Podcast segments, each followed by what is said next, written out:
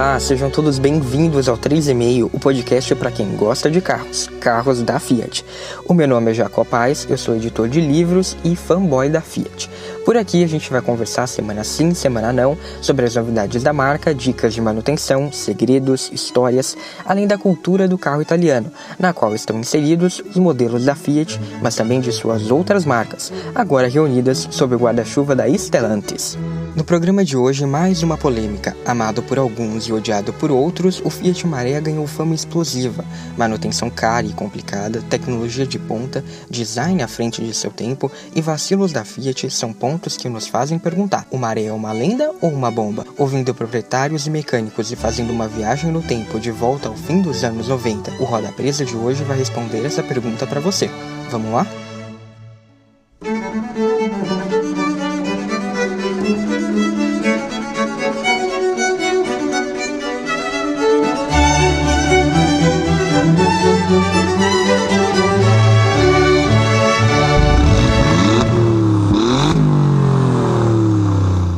Como eu já venho falando, nesta temporada os episódios do 3,5 estarão simultaneamente no YouTube. Então, se você estiver ouvindo por lá, curte o vídeo, se inscreve no canal e ativa as notificações clicando no sininho. Para visitar o canal, acesse bit.ly barra YouTube 3, o número 3, meio. Se você estiver ouvindo nos tocadores, clique em seguir no Spotify, no Apple Podcasts ou em inscrever-se no Google Podcasts. Para conferir todas as opções, conteúdo extra e os links para as referências que eu vou citar aqui neste episódio, acesse bit.ly barra 3,5 podcast. Lá no Medium você também confere o diário de bordo, onde eu relato as minhas experiências desde a compra com o Argo Tracking. E já saiu o segundo post da sessão sobre o uso do tracking na estrada de terra. Então entra lá e dá uma olhada. As novidades do dia a dia, fotos de carros da Fiat e posts especiais estão nas redes sociais do 3,5. Então segue lá, arroba 3,5 podcast no Facebook e no Instagram. E eu também quero ler aqui alguns comentários que eu recebi sobre o episódio 26, que falava sobre o Fiat Domo versus o Volkswagen Nivus. Lá no YouTube do 3,5, o Paulo Figueiredo disse: se a Fiat lançar com motor 1300 aspirado com câmbio CVT vai vender muito. E ele também disse que grande parte dos brasileiros tem medo dos carros de motor turbo, acham que vai virar bomba no futuro. Eu concordo com o Paulo, eu acho que essa vai ser uma opção muito interessante do SUV da Fiat, motor 1.3 com câmbio CVT. Aliás, é um conjunto já muito pedido em outros carros como Argo, Cronos, então eu acho que tem tudo para fazer muito sucesso no SUV, mas também acho importante ter a, a, opção turbo porque tem hoje sim uma parcela do público que também demanda muito esse tipo de motor.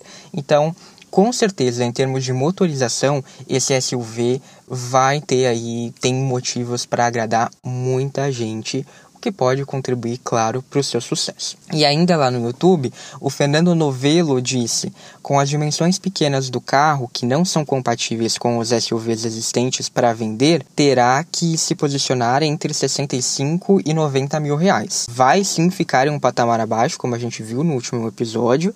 Ele tem dimensões menores do que a maioria dos B SUVs, ou seja, Renegade, o Tracker, enfim, todos esses carros que eu citei no episódio anterior, mas ele também não vai ser tão pequeno quanto os ASUVs que a gente vê que estão começando a surgir em outros lugares, especialmente na Índia, né, que são carros aí, como eu cheguei até a comentar brevemente no episódio, com uma medida menor do que 4 metros de comprimento. Então tem esse limite, né? O 363 vai ser um pouquinho maior, a Fiat até divulgou mais detalhes também sobre a plataforma do carro, toda uma polêmica que surgiu porque a Fiat diz que é uma plataforma nova, etc e tal. Então tem aquela briga da imprensa com a Fiat dizendo que não é uma plataforma nova porque ela deriva do Argo e tal. É um assunto que eu ainda estou estudando como que eu posso trazer aqui para o podcast, mas é assim, é uma boa discussão. Eu acho que os dois lados têm argumentos válidos aí para defender ou que é uma nova plataforma ou que não é. Como eu disse, eu acho que existe um pouco de marketing em cima disso, em cima da Fiat dizer que é uma nova plataforma, mas o fato é que esse carro, o 363, vai ter assim um tamanho ali um pouquinho acima dos 4 metros de comprimento, o que não é uma medida totalmente inédita, né? O WRV e o Caoa Cherry Tigo 2 também tem ali uma medida bastante próxima. Por isso que eu falei que ele é um misto, né? Ele é uma transição entre A SUV e B SUV low. Então, ele não vai ser tão pequeno assim como esses carros, por exemplo, indianos, para custar isso aí, 65, entre 65 e 90 mil. Porque se a gente for ver, nem mesmo mais o Argo Tracking custa isso, né? Ele tem preço começando acima dos 70 mil. Então eu acho impossível que esse SUV custe aí nessa faixa de 65 mil. Como eu disse no último episódio, ele deve ficar ali na casa dos 85 mil para cima. E lá no Facebook eu recebi o comentário do Leonardo Horta que disse: Tem jornalista aí que não sabe a diferença entre farol de milha e farol de neblina. É da mesma desses que dizem que o SUV do Argo vai concorrer com o Nivus, ou que o Nivus concorre também com o Argo Tracking 1.8. É muita asneira para pouca frase. Olha, de fato, essa nem eu sabia que tinha jornalista dizendo que o Nivus concorre com o Argo Track 1.8. É bastante interessante mesmo. Os jornalistas, às vezes, eles se apegam muito a uma informação inicial e depois ficam com meio que medo de voltar atrás e dizer não, estávamos errados. Porque, de fato, lá no início, poderia até ser que esse SUV da Fiat fosse mais posicionado perto do Nivus, ou que o Nivus né, fosse. Acho que esse é um ponto importante. Muita gente esperou que o Nivus fosse ser um carro mais barato. E hoje em dia, ainda mais com os aumentos que ele teve depois, né? Ele, ele chegou de fato custando na casa dos 80 mil na versão mais barata, mas hoje em dia ele já está bem mais caro. Então talvez esse seja o, o, principal problema, né? Acho que a expectativa em cima do preço do Nivus estava errada. E daí, como já estavam falando antes que essa seria a briga tal, mantiveram essa conversa. O que eu acho hoje em dia que não faz mais sentido falar, porque o SUV da Fiat realmente aí, pelo que tudo indica, vai ficar abaixo do Nivus. Muito obrigado a todo mundo que comentou. Se você tem também comentários sobre este episódio, sobre episódios anteriores, manda para mim nas redes sociais, pode deixar comentário, pode mandar direct, pode mandar um e-mail também, 3emailpodcast@gmail.com. Dá até para você mandar uma mensagem de áudio se você quiser lá na descrição do episódio tem o link, você grava um áudio e eu reproduzo aqui se você quiser. E agora é a hora, sem dúvidas, esse é o assunto mais pedido pelo pessoal que acompanha o 3 Meio nas redes sociais. Comentei sobre isso lá no primeiro episódio dessa temporada, quando eu abri um formulário para saber o que vocês acharam da primeira temporada. O que o pessoal mais pediu foi falar sobre esse carro. Então hoje, finalmente, o 3,5 recebe o seu convidado mais famoso e polêmico, o Fiat Maré. É claro que, para ele, né, eu tinha que reservar o quadro Roda Presa, que passa limpo as polêmicas do mundo Fiat, e esse tem muita polêmica para contar, hein? Motor de 5 cilindros com duplo comando, quatro válvulas por cilindro e variação do tempo de abertura das válvulas, faróis com bloco elíptico, airbags laterais, comandos do rádio no volante, banco traseiro rebatível mesmo na versão sedã, teto solar elétrico, ajuste elétrico de altura e de apoio lombar do banco do motorista, versão turbo com velocidade máxima de 227 km por hora, temporizador e limpador de faróis, acelerador com controle eletrônico, alerta sonoro de velocidade, câmbio automático com três modos de condução. Tudo isso disponível em um automóvel produzido no Brasil entre o final dos anos 90 e início dos anos 2000. Essas características, sem dúvidas, são de um carro à frente de seu tempo. As primeiras delas, inclusive, foram vistas pela primeira vez em um carro nacional, enquanto as outras foram introduzidas na gama Fiat graças ao Maré. Lançado no Brasil em maio de 1998, portanto, dois anos depois de dar as caras na Europa, o Maré representava uma nova fase para a linha de carros médios da marca italiana em todos os sentidos.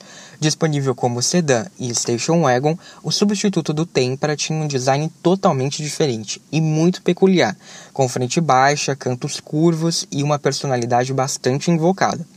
Por dentro, o painel abusava de linhas arredondadas em um claro contraponto às linhas retas do Tempra.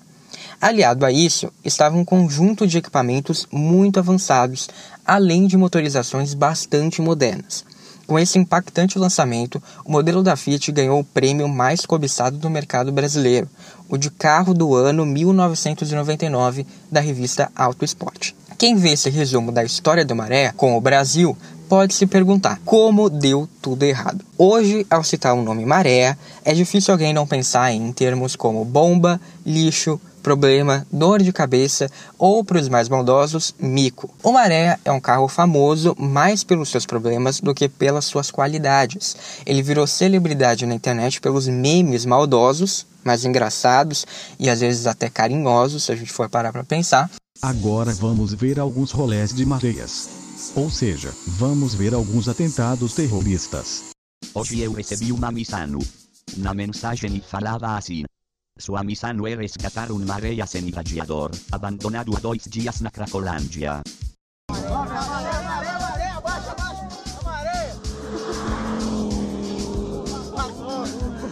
A fama chega a contaminar, embora em menor grau, até o irmão Brava, ou mesmo versões que contavam com motorização bem mais simples, carros tidos por especialistas como aqueles dos quais deve-se manter distância na hora da compra. Mas eu volto a perguntar: como é que um carro com tantas qualidades chegou a esse ponto? Por que um modelo que cumpriu sua vida sem grandes percalços na Europa hoje é tão amado e odiado no Brasil? O primeiro ponto para entender como o maré é tratado hoje pelos brasileiros é um casamento. O casamento dos brasileiros com um carro à frente de seu tempo. Até hoje, o consumidor brasileiro tem hábitos como não ler o manual, não seguir o programa de manutenção programada, substituir o que é caro pelo duvidoso mais barato, comprar um carro que não pode manter e por aí vai. Se o carro é mais antigo, então, aí o negócio vai ladeira abaixo e manutenção preventiva são duas palavras desconhecidas. A gente olha apenas o preço e não pensa em mais nada, afinal, vai ser uma penchincha, né? Comprar um carro por 10 mil reais, menos até. Some a isso tudo um carro com peças caras e engenharia complexa. Para fazer este episódio, eu li diversos textos, vi matérias e conversei com alguns proprietários. E se é uma coisa que é consenso quando se trata do Maré, é que o modelo era um carro com muita tecnologia embarcada para sua época. Mexer nele não era simples, e mesmo nos dias de hoje, nem todo mecânico está preparado para isso. Não à toa, é difícil achar exemplares bem conservados do carro, com toda a manutenção em dia. Em uma busca na Web Motors, é possível encontrar unidades que vão dos 6 mil aos 40 mil reais, dependendo do caso, até mais do que isso, quando o preço de tabela não passa dos 15 mil. Esse fato, essa extrema desvalorização e também valorização, mostra como o Maré é um carro de extremos. Para alguns, uma bomba, para outros, uma paixão. Em uma matéria publicada pelo UOL Carros, José Acácio Ramos, analista de desenvolvimento do Maré a partir da linha 2001, diz que a fama de garoto problema do carro é uma injustiça ele acredita que a fama vem de pessoas que nunca tiveram um carro e se baseiam apenas na opinião dos proprietários que não cuidavam corretamente do modelo. Abre aspas. O Maré foi um carro lançado com muita tecnologia, que, até então, era novidade para muitos.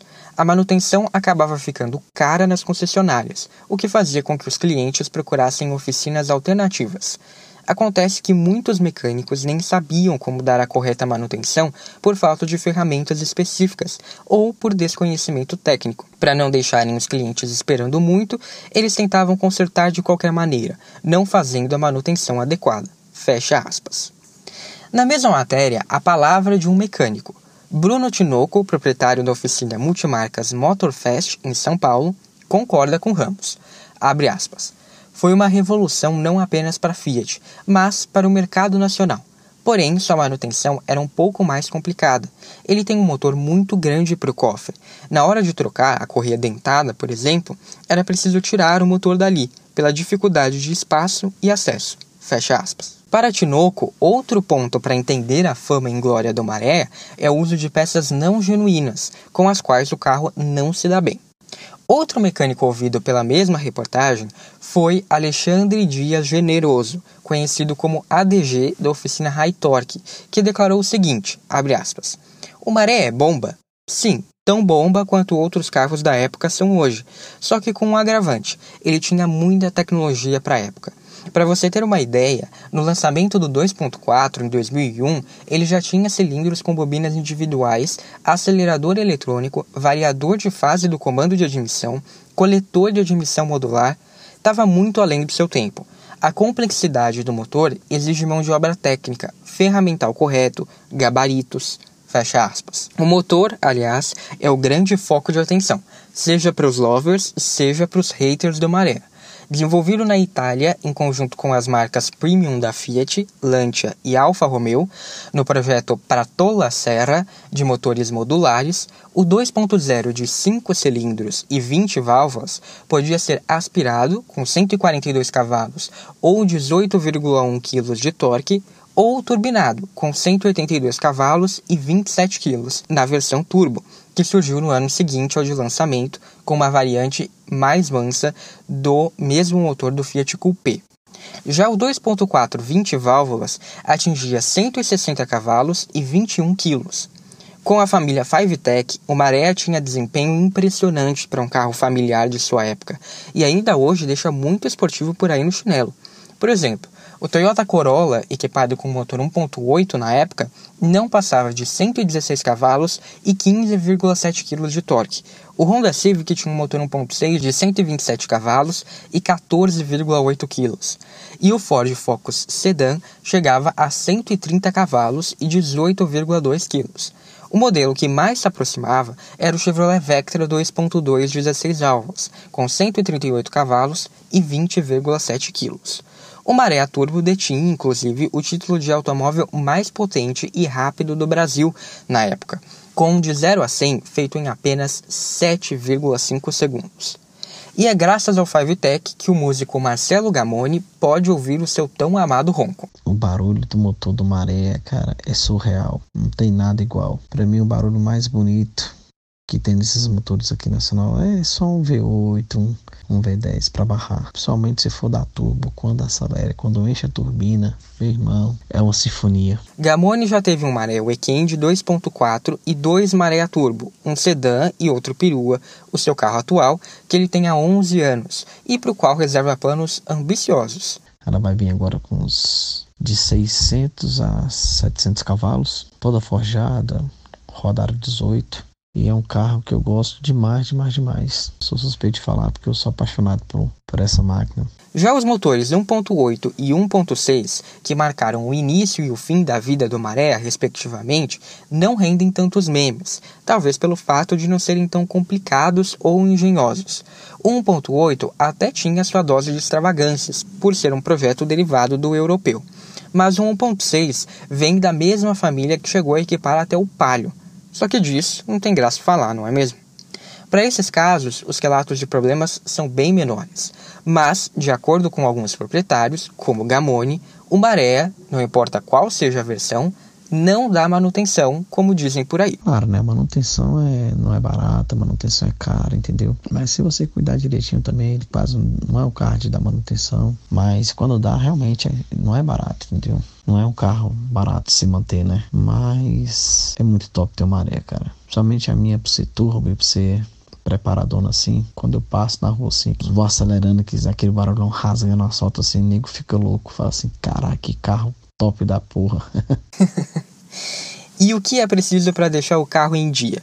Zambinha, um dos diretores do Clube do Maré, diz que nada fora do comum quando se trata de manter um carro. O que eu sempre fico em cima, né? O que eu sempre mantenho rigorosamente são as manutenções. Óleo, eu geralmente eu troco por tempo, né? Porque eu não rodo a KM necessária para trocar. Correias, tensores, é, óleo de câmbio, óleo do motor, o básico de qualquer carro. E acima de tudo também, uma mão de obra especializada, que se você leva seu carro, por mais bem cuidado que esteja, em alguém que não tem experiência com esses carros, infelizmente pode até aparecer surpresas, né? De acordo com ele, os gastos também não são tão altos, desde que se faça a manutenção preventiva. Eu nunca parei para fazer essa conta assim por cima, porque é um brinquedo que eu tenho, mas uma revisão básica aí com correia, tensor, óleo, todas essas coisas, por volta de 1.500 reais mais ou menos aí. Zambinha entende bem do carro, que ele chama de seu brinquedo. Afinal, ele já teve nada mais, nada menos do que 10 unidades do Maré, praticamente pelo menos uma de cada configuração com motor 5-Tech.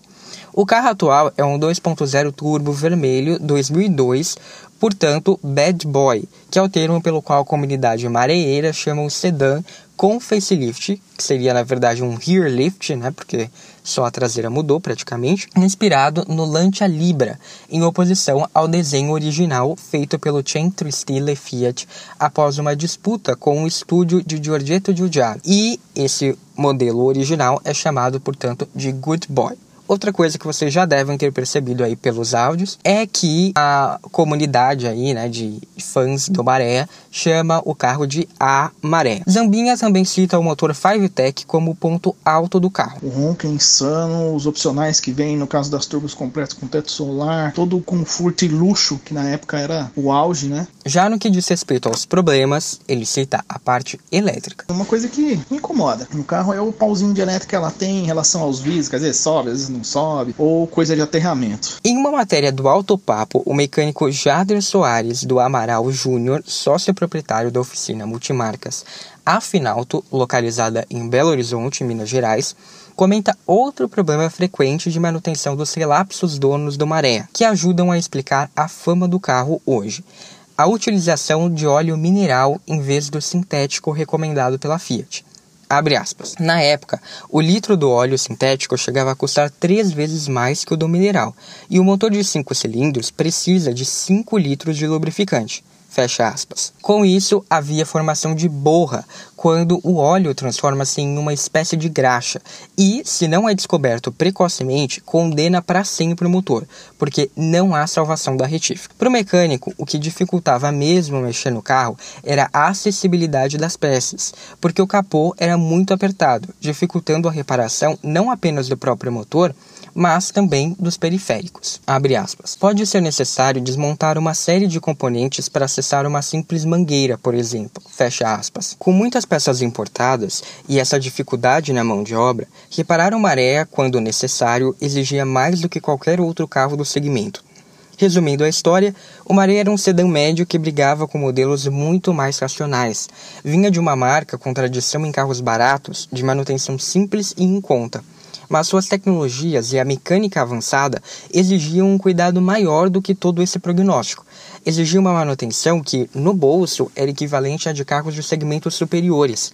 Isso, aliado ao perfil do consumidor brasileiro, já não cheiraria bem por si só. Mas, além disso, há um outro motivo para entender como Maré é visto hoje. E esse motivo é o Maré estar à frente da própria Fiat. E eu explico isso a seguir. Sim, é evidente que a Fiat também tem a sua parcela de culpa na história.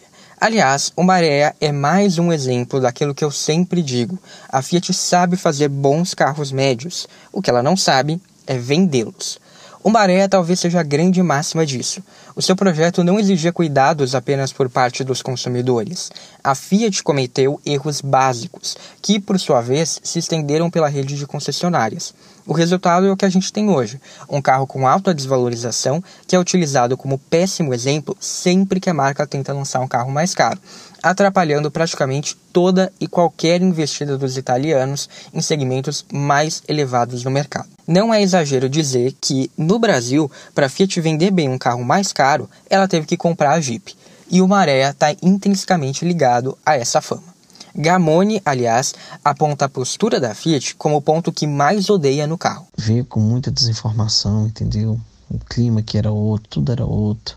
Então a própria montadora queimou o carro, porque o carro é sensacional, entendeu?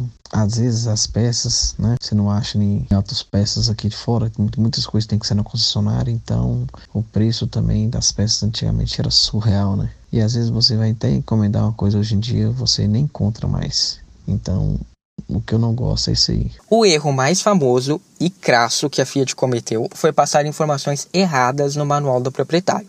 Foi o que abriu brecha para tudo o que viria a seguir. A história é conhecida, mas não custa aqui relembrar.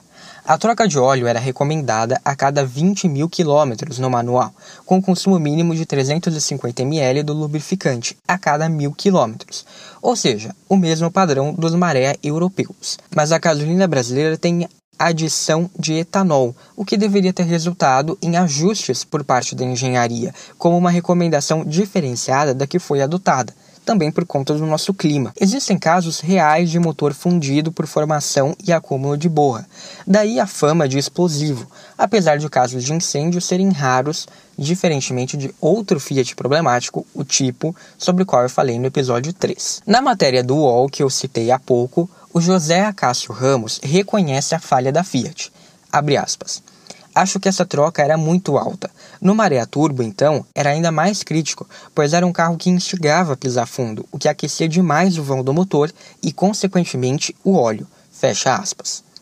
Não à toa, a montadora manteve avisos específicos para o Maré no seu site até pouco tempo atrás, mais de 10 anos após o seu fim de linha. Mas isso não bastou, é claro. Como a gente viu, a manutenção do maré exigia seus cuidados e, muitas vezes, maquinários específicos, só encontrados nas concessionárias. E não é segredo para ninguém que não é barato manter um carro fazendo as revisões na rede, ainda hoje. Imagine então quando você tem um modelo que fica praticamente restrito às lojas da Fiat em plenos anos 2000, quando não se tinha acesso à informação como hoje.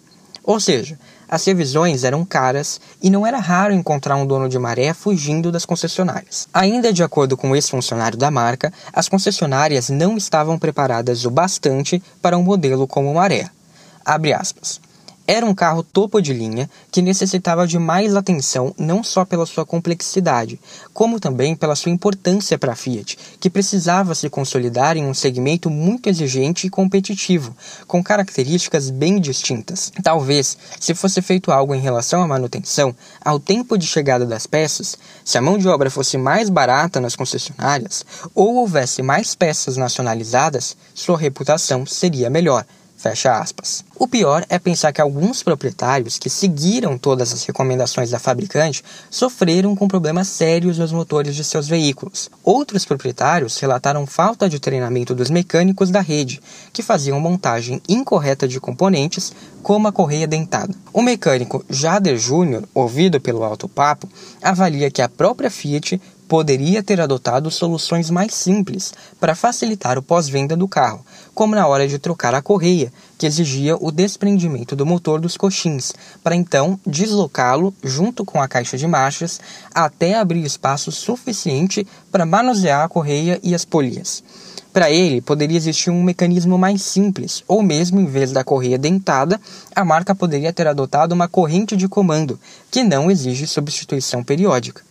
Para Júnior, a lubrificação do motor também poderia ser outro ponto de atenção.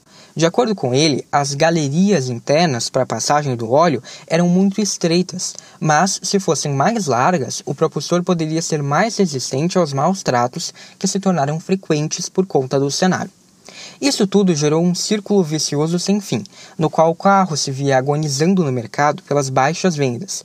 O que era vendido era penalizado com a péssima fama e a alta desvalorização sempre batia a porta. O resultado é que, com pouco mais de 70 mil unidades produzidas entre sedã e Weekend, e nove anos de mercado, o Maré se despediu em 2007, quando só restava uma única versão com o motor 1.6 argentino herdado do Brava, para ter um preço mais atraente que compensasse a falta de novidades e a péssima fama diante dos seus concorrentes que estavam se modernizando, com uma média de cerca de 650 carros vendidos mensalmente ao longo de sua jornada no Brasil. Um número muito baixo quando nos lembramos daquela lista de inovações que o modelo apresentou, algumas delas raras mesmo nos dias de hoje. Mesmo com todo esse cenário, o que dizem os proprietários que amam o Maré? Ele é de fato o carro que os haters tanto descrevem? Igor Cunha, dono da arroba Viúva Negra 20V no Instagram, uma maré weekend, conta que o carro é de longa data na família. Já era da família, muito tempo e tal. E como que eu já queria um carro, apareceu. Aí acabei adquirindo ela. Gosto demais do carro. Tanto que eu não penso em vender e tal. Querendo ou não, 12 anos e tudo, tem que gostar demais. Zambinha, do Clube do Maré, lembra que a paixão pelo carro é afetiva, ligada à infância. Eu escolhi ter um Maré, cara, porque quando eu era criança, minha mãe sempre teve Fiat, né? Na época a gente morava no interior de São Paulo, mais especificamente em Jacareí, lá tinha de Jave Fiat. Minha mãe sempre teve Fiat, teve dois Tempras, teve Uno. E eu lembro que a primeira vez que minha mãe comprou a Maré Zero era uma Wick preta. ELX e eu lembro que eu fui na concessionária com ela buscar esse carro e no showroom tinha uma Wick Turbo preta. Na época eu não entendia, claro, mas eu não esqueço porque quando eu vi o carro, o que me chamou a atenção nela foi as grades que tinha no capô. E eu falei para minha mãe, falei, olha que, que que essas grades parecem umas entradas de tubarão, né? Umas, umas guerras de tubarão. Na época minha mãe falou que era um carro muito caro. Depois minha mãe teve uma, uma 2.4 ELX também, preto. E minha mãe, minha mãe e meu pai eles sempre gostaram de carro. E minha mãe sempre gostou muito de, de brincar, de acelerar. Então, assim, minha infância foi aí dentro de uma 2.4. Minha mãe se divertiu bastante. E completa. Ter um, maré é uma paixão, é um, é um brinquedo, é um tira-estresse. Jagamone conta que a paixão é difícil de explicar, mas também vem de longa data. Eu, eu apaixonei pelo maré quando o meu tio trabalhava no Congresso Nacional e na época tinha as marés Zona 2.4, que eram os carros que os senadores utilizavam na época. E na época meu tio trabalhava lá, dirigia pro senador, e quando ele chegou aqui em casa aqui para visitar meu pai que chegou naquele carro, eu falei assim, caraca, bicho, marézão, aquele barulhozão 5 cilindros. Ali, bicho, foi um foi uma paixão ali, foi amor ali pra aquele carro ali que eu falei, cara, que carro top da porra. Só que lá era uma 2.4, é sedã, né? Logo depois eu pesquisei e eu vi a Turbo Weekend, teto solar e tudo. Eu falei, aí foi paixão mesmo. Eu falei, rapaz, um dia eu vou ter esse carro. E quando eu for comprar, eu quero a Weekend pretona com teto turbinada. E depois que eu comprei ela, é de 11 anos atrás para cá, é só alegria. É uma coisa muito top demais, cara. É um negócio inexplicável, entendeu? Eu já tive várias marcas de carro, entendeu? Vários modelos, mas o Maré, cara, é diferenciado, entendeu? É um carro que não tem palavras para descrever. Ou seja, o que eu ouço de quem conhece o Maré a fundo é paixão pura. Um carro único que cobra um preço elevado por tudo o que ele entrega mas ele entrega. E a fama de bomba? Qual a resposta dos donos para os haters que insistem em maltratar a imagem do carro? Zambinha, que antes de entrar na onda dos maré tinha uma Saveiro, diz que quem faz o carro é o dono, independentemente da marca. Uma bomba, cara. O que faz o carro é o dono. Se você cuida, passa um carro bem cuidado para uma próxima pessoa, essa próxima pessoa, por mais que não teve o carro, ela vai ter uma boa experiência, ela vai gostar do carro. Isso é independente de marca ou modelo. O que faz o carro é o dono. Se você cuida, show. Se você não cuida, não tem um carro, por mais novo ou importado ou enfim que seja, se você achar que é só levar no banho-maria, não vai dar problema. Gamone vai na mesma linha e diz que bomba é o dono, não o carro. O carro não é bomba. É um carro que tem que ter uma manutenção específica, um mecânico específico, peças originais. Então o pessoal está acostumado com outros, outras marcas aí, que as peças são baratas, coloca qualquer peça e anda.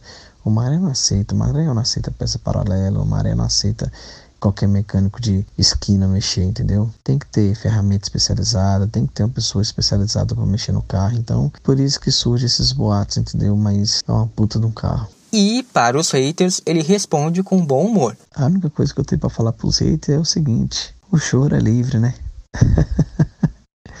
o choro é livre. Geralmente esses pessoal que falam mal do maré aí é um camarada que tem vontade de ter uma maré, mas às vezes a maioria não querendo falar mal nem nada, mas não tem condições de manter o carro. Começa a meter o pau no carro sem nem conhecer o carro, sem nem nunca ter tido o carro, entendeu?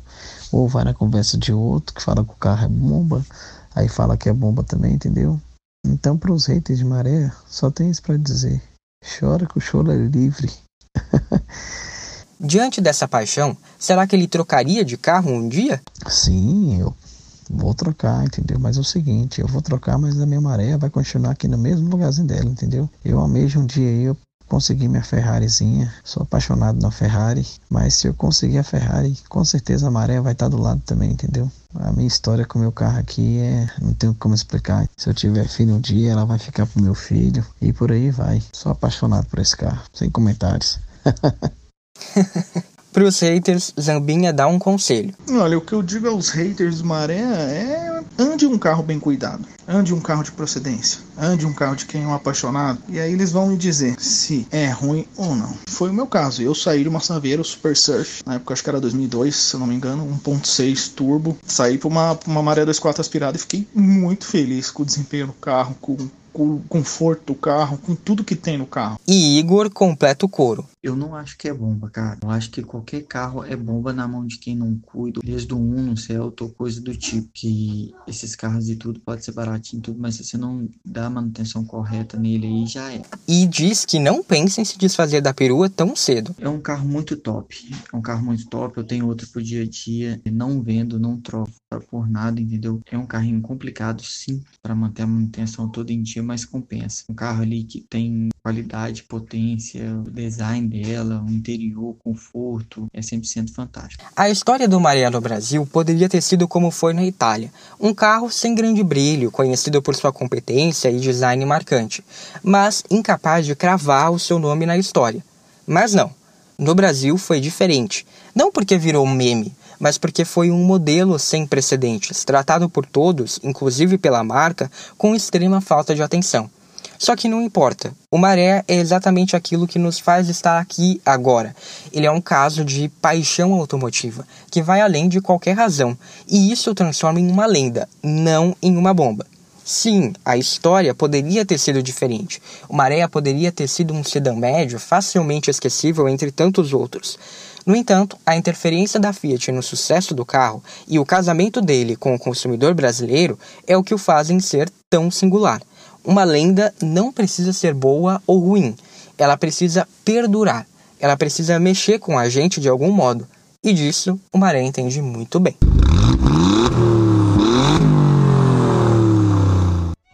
Por hoje foi isso. Eu quero fazer um agradecimento especial a todo mundo que aceitou participar deste episódio, que tirou um tempinho aí para responder as minhas perguntas e dizer muito obrigado também a você que me escutou até o final. Eu espero que você tenha gostado deste episódio. Se sim, que tal deixar uma avaliação nos comentários do YouTube ou no seu app de podcasts, dizendo se você acha que o Maria é bomba ou lenda? Isso ajuda bastante as pessoas a descobrirem o conteúdo do 3,5. Obrigado, um abraço e até a próxima ou no arroba 3,5 podcast nas redes sociais.